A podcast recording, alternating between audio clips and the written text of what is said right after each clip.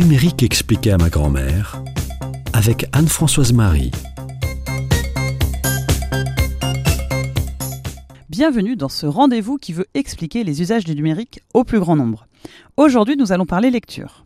Avec l'essor du numérique et d'Internet, la presse papier a subi un déclin, en particulier la presse d'information. Déclin qui s'accentue depuis une décennie dans l'ensemble des pays industrialisés.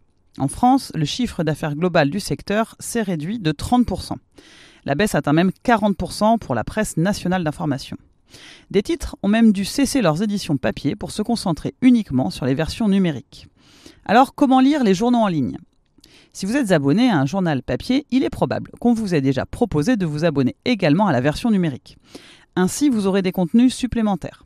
Par exemple, si vous êtes abonné à un journal de presse régional, les versions numériques comportent souvent des articles supplémentaires locaux.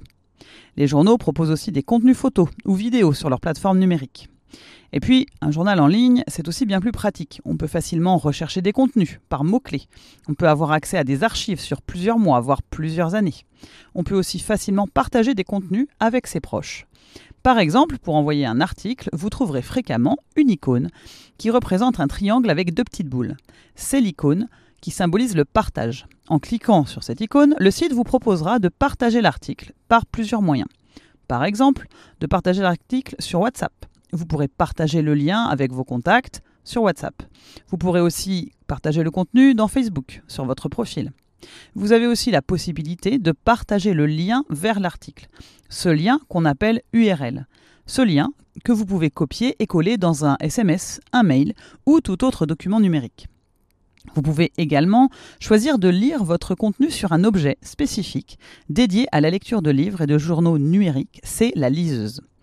Cette tablette numérique très légère ressemble beaucoup à un livre. Elle reproduit l'impression visuelle du papier, ce qui évite la fatigue ressentie après plusieurs minutes, voire plusieurs heures sur un écran brillant de smartphone ou de tablette tactile.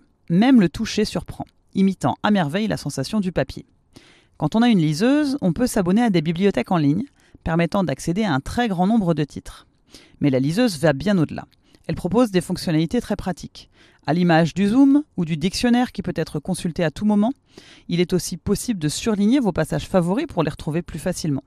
La customisation va jusqu'au choix des polices d'écriture et de la taille. Enfin, l'expérience de la lecture est enrichie par la librairie numérique qui permet de consulter les avis des lecteurs, les résumés ou des ouvrages similaires.